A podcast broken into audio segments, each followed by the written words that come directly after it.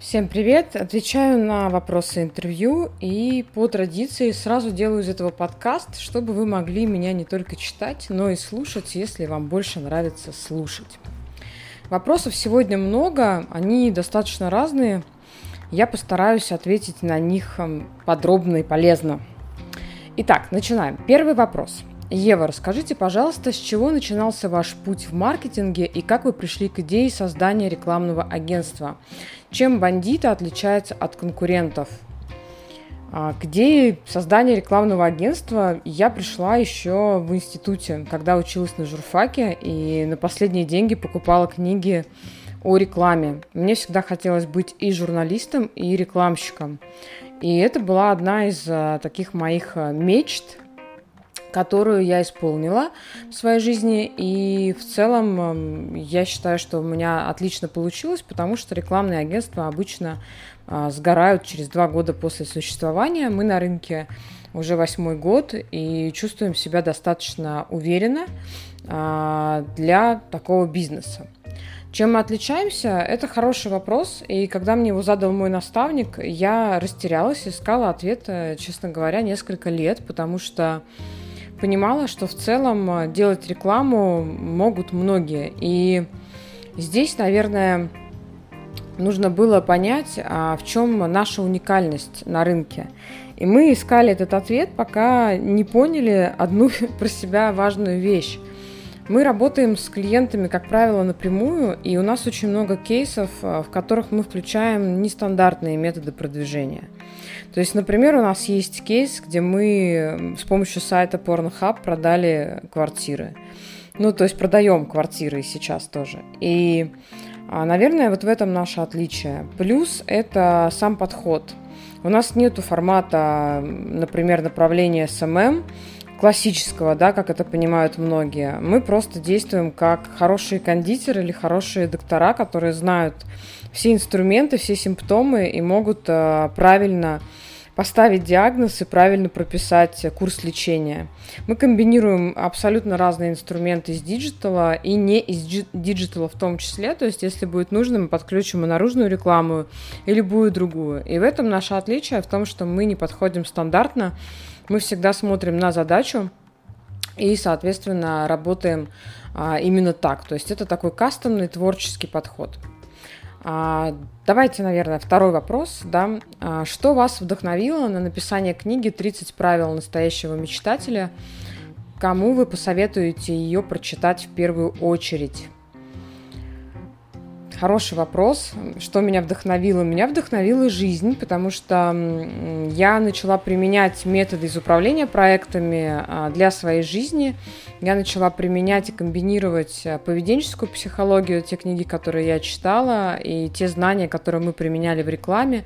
Мне было интересно, как это работает в жизни человека. Ну, например, там один из экспериментов – это когда я полностью моделировала ленту Инстаграм – из тех людей, которые должны были меня вдохновлять на спорт. И на начальном этапе а, я создавала с помощью соцсетей вокруг себя а, абсолютно другую параллельную реальность, где существовали только люди из а, спорта и из подобных историй. Это здорово, потому что ты можешь управлять какими-то вещами с помощью просто digital пространства. Это действительно очень интересно. Но я пошла дальше и я понимала, что помимо инструментов бизнеса существует еще очень много приемов и способов из психологии, которые я перенесла также на жизнь. И когда у вас достаточно материала, которым вы можете делиться, а, складываются обстоятельства и приходят люди. И, наверное, у книги «30 правил настоящего мечтателя» а, очень правильная судьба – она появилась вовремя, она не высосана из пальца, она появилась ровно тогда, когда у меня было достаточно материала, который я могу передать людям. Опять же, это книга «Диверсия», и когда мы с издательством «Миф» обсуждали ее выход, основная задача была запаковать довольно сложные вещи, которые работают в управлении проектами, в очень легкий текст, который сможет усвоить любой человек, даже очень далекий от бизнеса. И это было самое сложное на самом деле, писать такие вот тексты, потому что мне гораздо проще рассказать, что там, не знаю, чувак, подключи вот свод анализ, он делается вот так, вот так, зафигачи, и у тебя будет кристально чистая картина, что делать дальше. Когда я писала книгу, мне нужно было очень адаптировать эти вещи, так, чтобы люди их читали, и чтобы люди понимали и могли это применить, чтобы им это было интересно. Поэтому эта книга «Диверсия», и я с ней затесалась на рынок среди других абсолютно, на мой взгляд, бесполезных книг про мечты, где людей учат э, визуализировать процессы. О, это московская стройка включилась в наш с вами эфир, поэтому сейчас я закрою окно, подождите.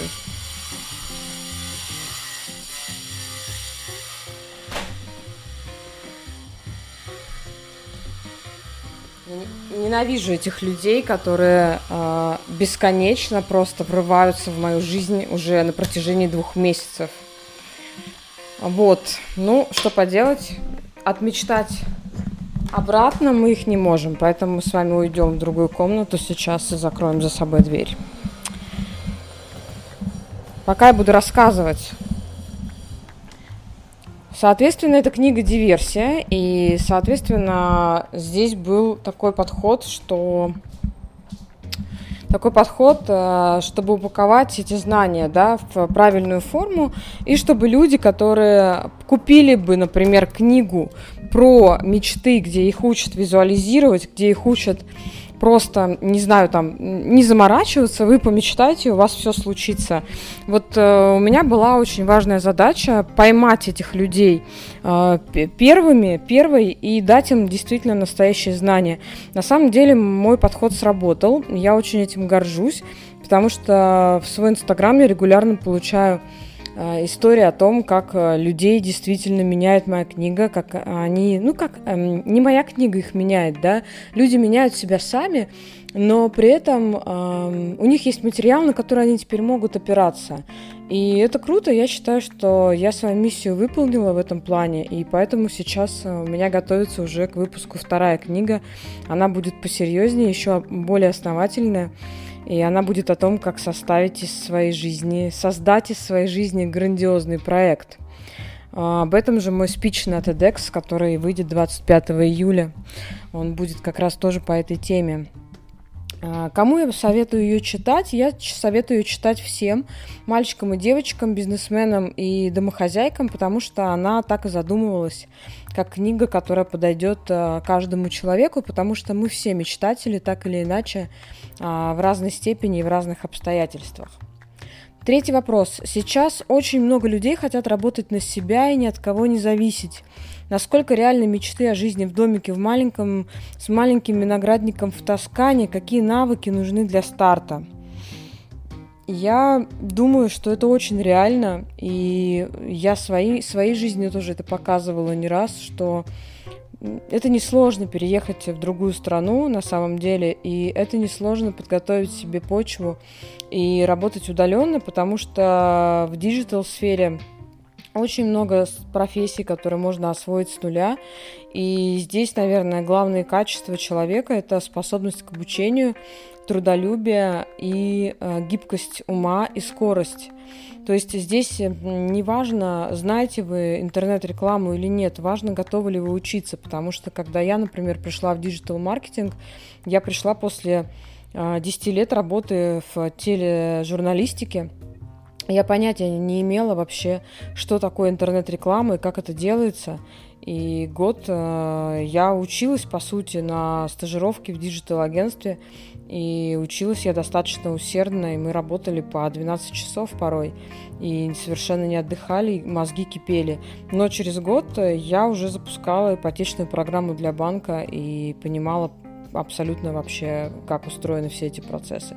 Поэтому надо набраться терпения и немножечко убрать, наверное, в, э, в, какой-нибудь дальний ящик свое самолюбие, потому что когда люди приходят после долгого периода работы на каком-то месте, они считают себя очень крутыми. И я считаю, что когда вы приходите стажером, и неважно, сколько вам лет, 50 или 25 или 15, а, нужно быть а, немножечко скромнее, да, и нужно понимать, что вы, может быть, очень крутой человек в жизни, но здесь, в этой профессии, вы ученик, И поэтому нужно стараться, трудиться и не ждать сразу звезд с неба, да, что сейчас будут сыпаться какие-то безумные вещи.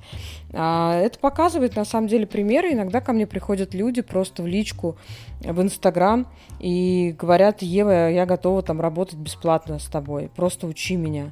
На самом деле для меня учить человека это тоже сложно, потому что, во-первых, я не люблю учить людей, а второе, у меня очень крайне мало времени, поэтому я готова учить только тех, кто будет э, ловить с первого раза и кто будет действовать очень быстро. Ну вот если вы такие люди и хотите ко мне на стажировку, пожалуйста, приходите. И ребят, которые показывают себя хорошо, мы забираем в агентство, и вы можете работать удаленно совершенно спокойно. Но нужно понимать, да, что это должна быть грамотность, а, надо уметь, уметь грамотно писать, э, нужно соображать, нужно погружаться в процессы, очень много учиться. И действительно, да, быть готовым на начальных этапах делать это, возможно, вообще бесплатно, и потом а, уже просто обрастать этой шкурой и, соответственно, уже становиться профессионалом, уже с другими, конечно, запросами. А там и до домика в Тоскане, в общем-то, недалеко. Вот. Так что все абсолютно реально, и просто другая, другая проблема, что на самом деле люди мечтают о домике в Тоскане очень часто, но они вообще не готовы ничего для этого делать. Поэтому у таких людей, которые делать не готовы, скорее всего, домика в Тоскане не будет, надо это принять и просто сказать себе, окей, я не хочу ничего делать, меня устраивает то, что есть в моей жизни. Четвертый вопрос. Большая часть аудитории нашего сервиса, микро и малый бизнес, пользователи создают логотипы и другую брендированную продукцию, печатают визитки, делают большие вывески, создают странички в соцсетях, а клиенты все не идут. Как заявить о своем бизнесе на весь мир и как выбрать правильную стратегию продвижения? А, хорошая фраза «заявить о бизнесе на весь мир» и на самом деле крупные ребята всегда советуют сразу изначально задумывать бизнес, который будет масштабироваться на весь мир. Очень многие проекты исходят из другого. Они создают что-то очень локальное и не смотрят на проект как э, на проект, который может работать, например, там на западном рынке, да, и, или вообще на рынке общемировом, потому что очень много разных стран, и везде, конечно, свой подход. А, поэтому первое, наверное, это подумать, а создаете ли вы бизнес как масштабный проект, или вас устраивает, например, то, что он будет локальным, и расти вы пока не собираетесь.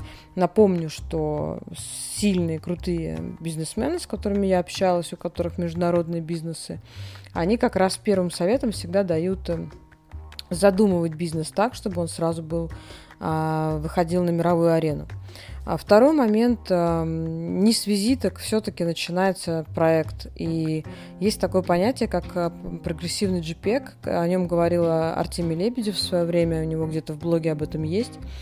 Когда вы запускаете проект, вы запускаете минимальную рабочую модель. Это может быть сайт с, с кнопкой описанием продукта, он может быть еще без крутого дизайна, он может быть еще без всяких наворочек а, и каких-то фишек, да, которые вы хотите подключить.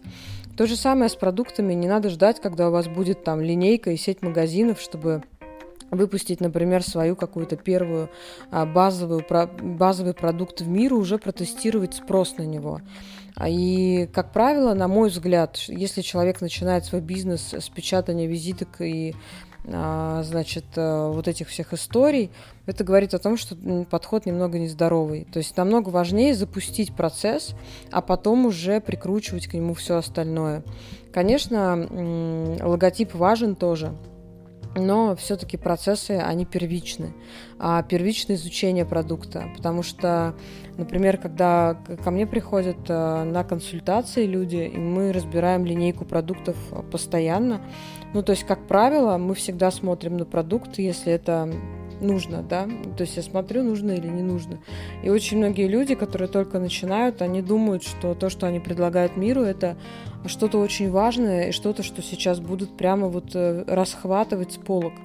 И здесь важно понимать, что люди сейчас вообще мало что расхватывают с полок, потому что полок так много, и половина на них лежит всего бесплатно, половину просто не нужно, что Здесь важно понимать, а, насколько ваш продукт а, действительно попадает в вашу аудиторию.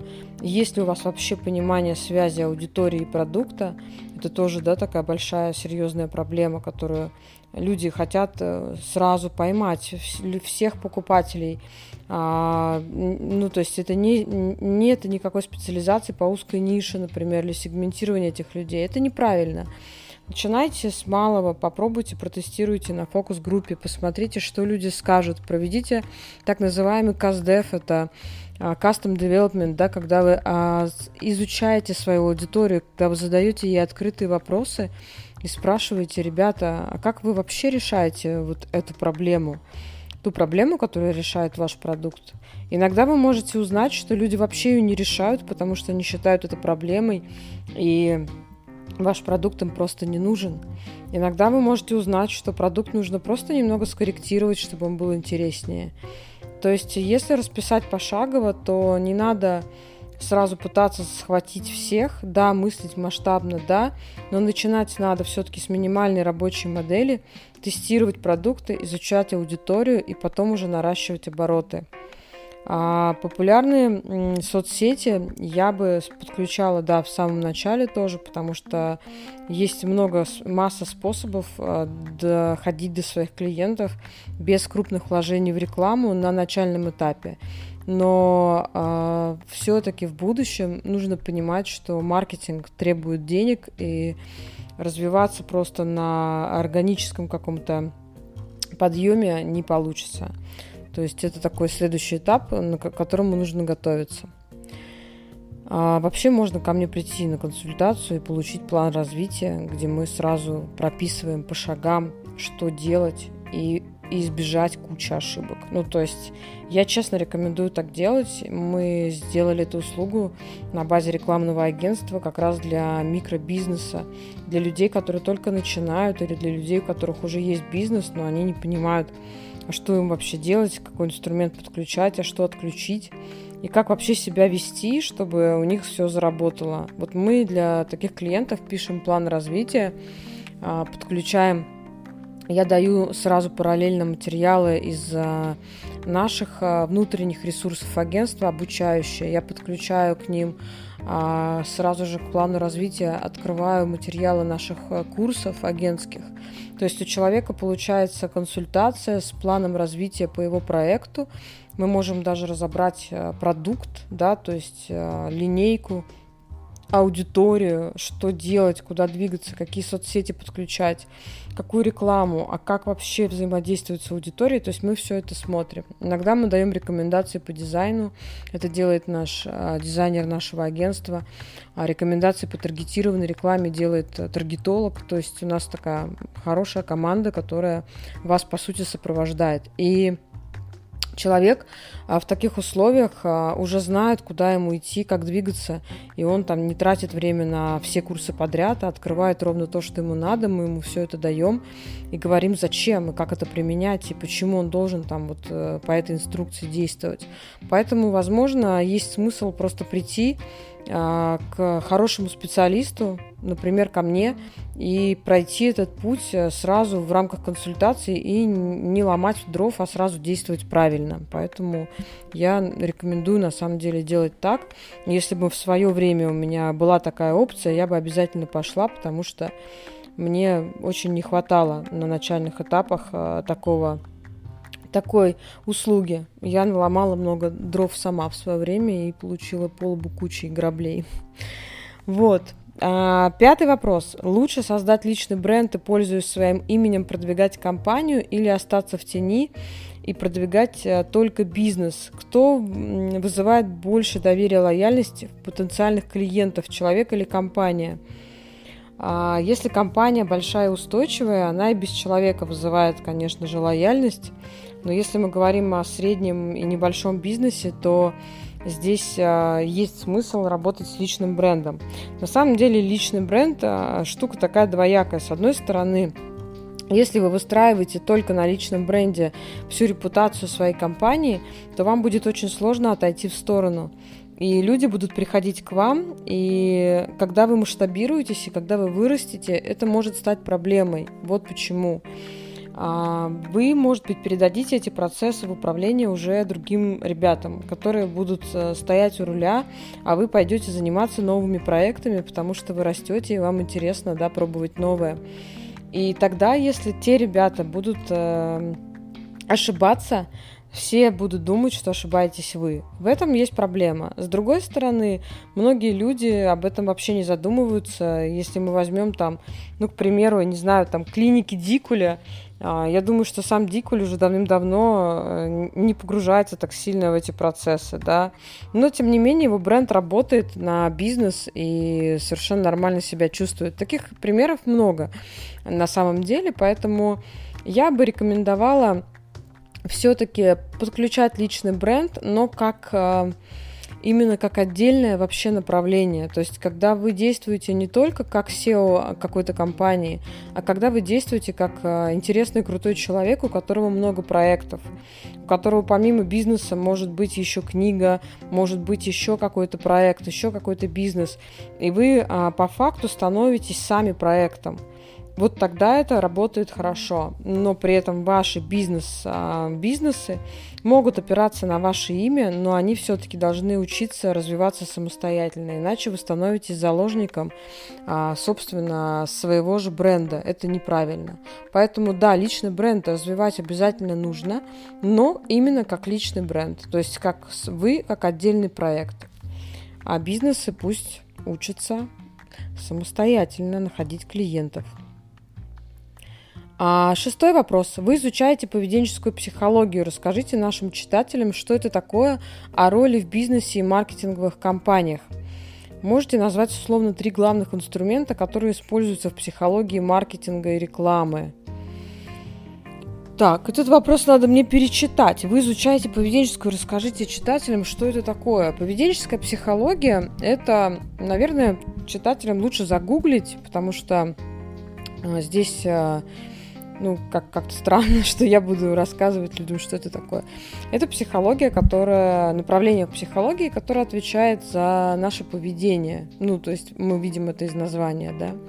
А почему мы принимаем те или иные решения? Почему мы принимаем, например, решение о покупке?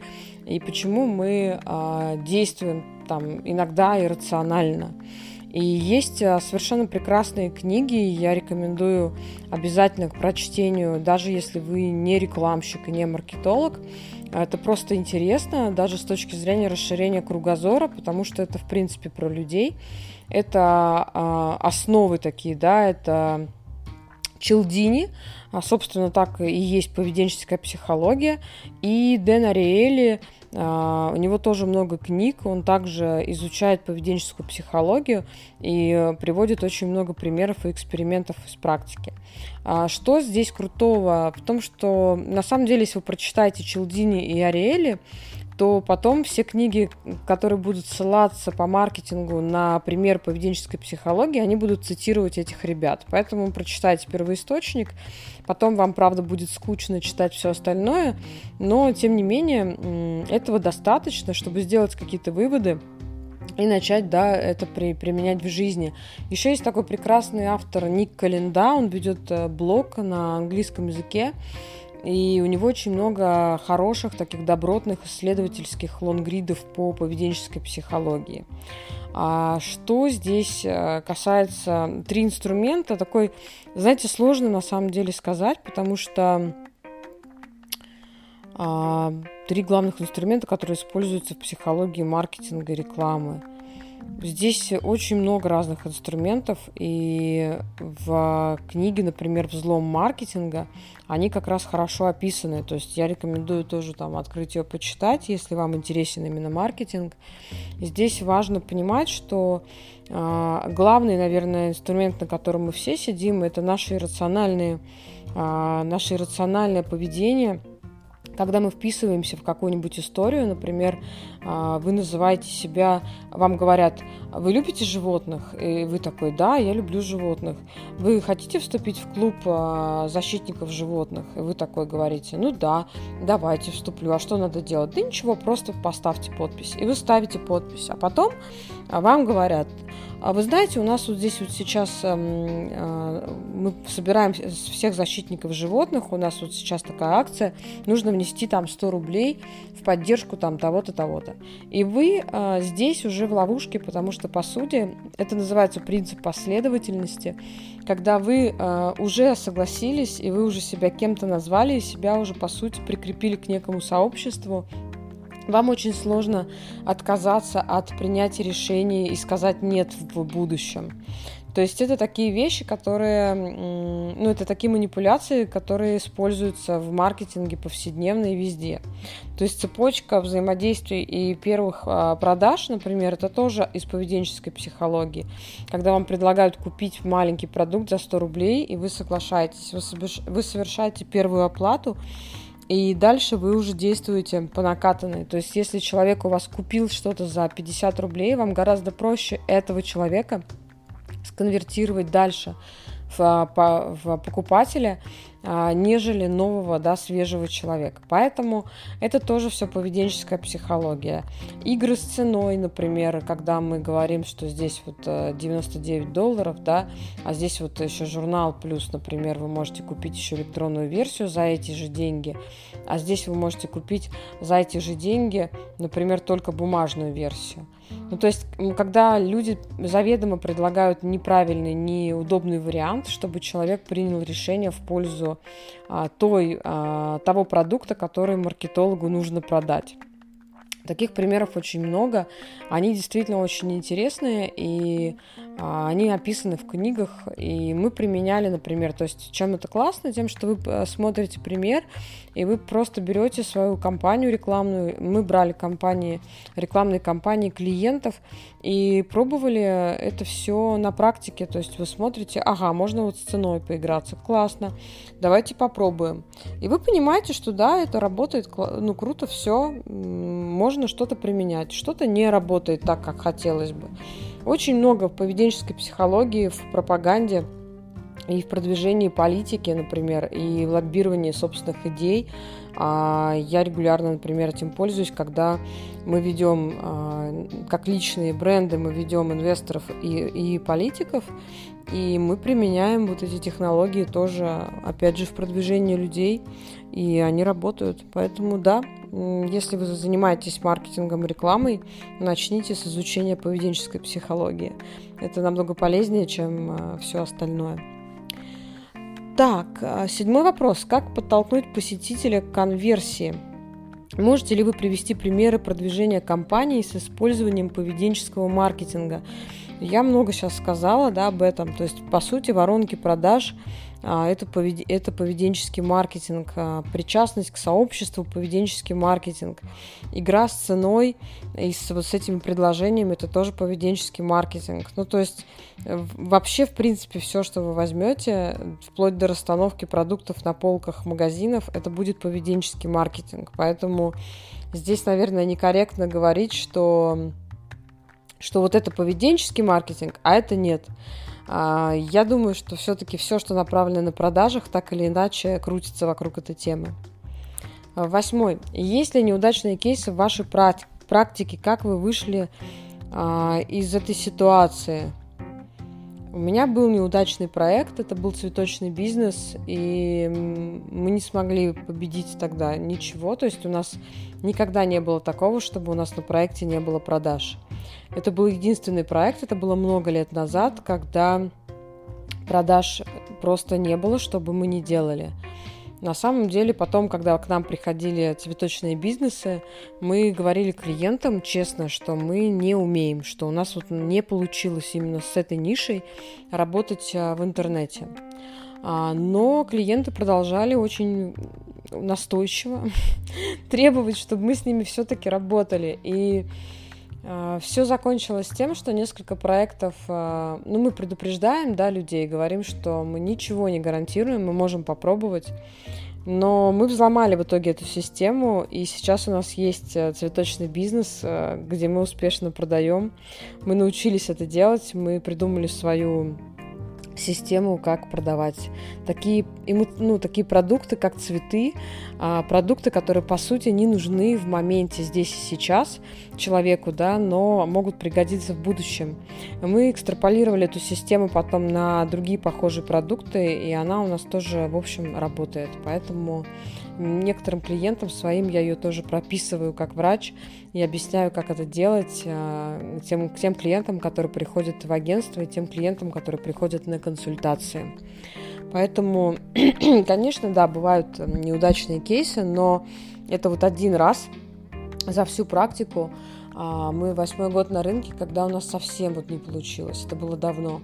А в остальном у нас больше, наверное, не кейсы, а просто мы работаем по системе гипотез, да, то есть у нас есть спринт, мы запускаем гипотезы, мы их проверяем, когда гипотеза не срабатывает, мы просто отмечаем для себя, что вот в этой нише для этого бизнеса эта гипотеза не сработала, а вот это сработало. Ну, то есть, э, как бы, это, наверное, тоже такое наше отличие, что мы никогда не останавливаемся, даже если у нас проект успешный, мы всегда подключаем новые какие-то инструменты и тестируем, что можно улучшить еще. Поэтому кейсов неудачных сейчас у нас нет. У нас э, очень много удачных кейсов напротив. И просто есть гипотезы, которые не срабатывают, и все. То есть здесь нельзя так сказать. А, девятый вопрос. Сейчас в условиях кризиса и пандемии много предприятий просто прекратили свою деятельность. Можно ли минимизировать потери, адаптировав свой бизнес под онлайн-аудиторию – есть ли риск потерять старых клиентов и как обрести новых?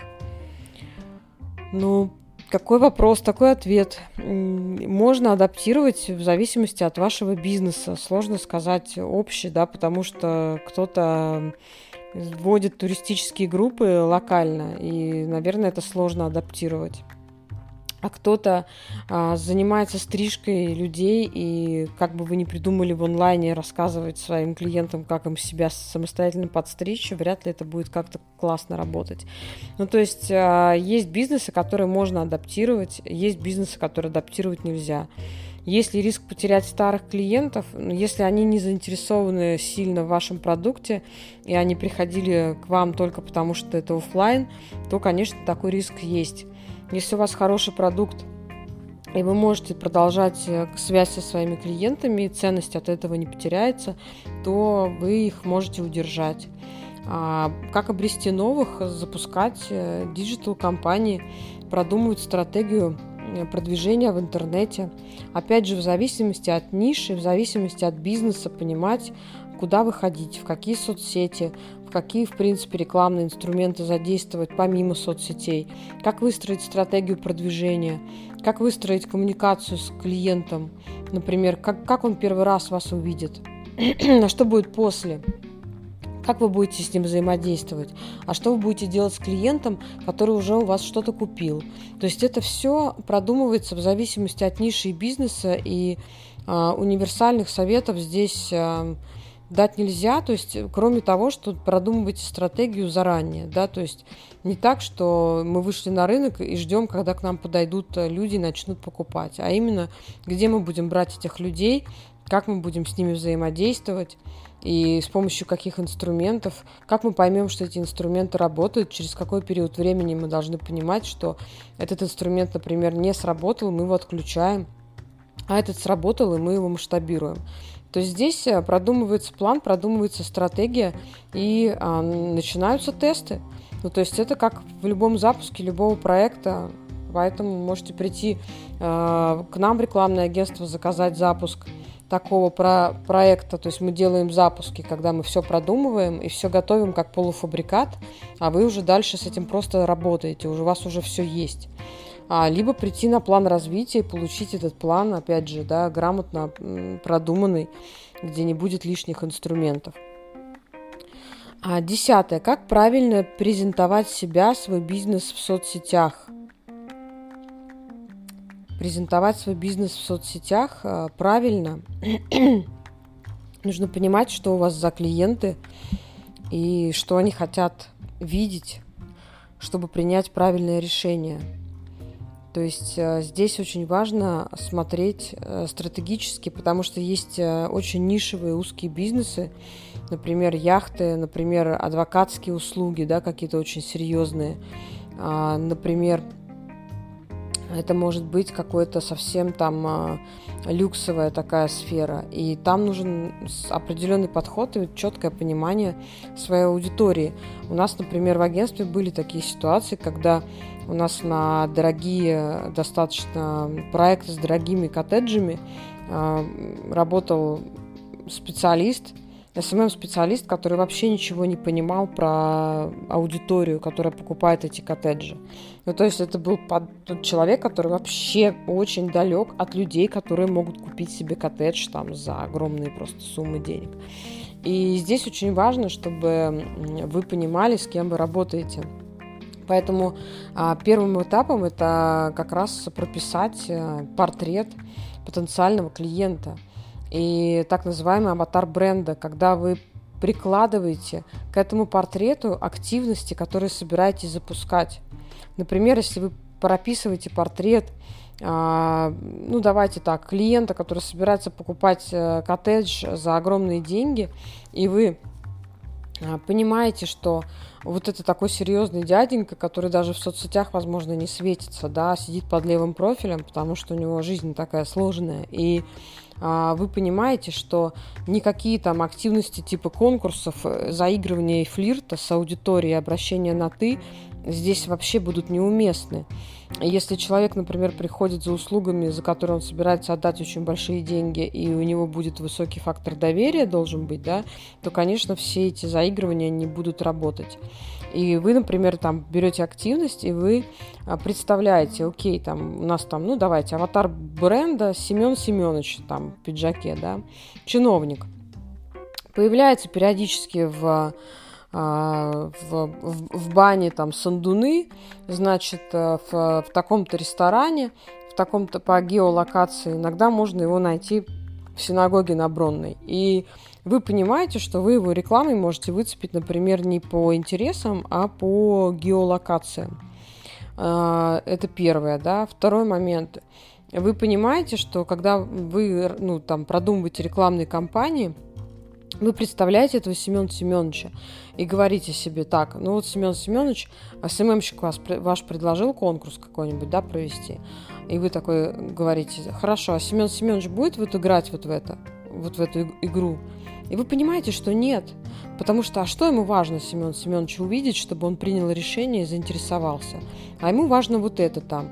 Кейсы таких же, например, э, людей, да, похожие на его ситуацию, какие-то истории из э, ваших клиентов, а, надежность, да, подход достаточно серьезный. Может быть, информация про то, что вы работаете по Индии, и у вас там все очень, ну, все, короче, очень э, конфиденциально, все очень основательно.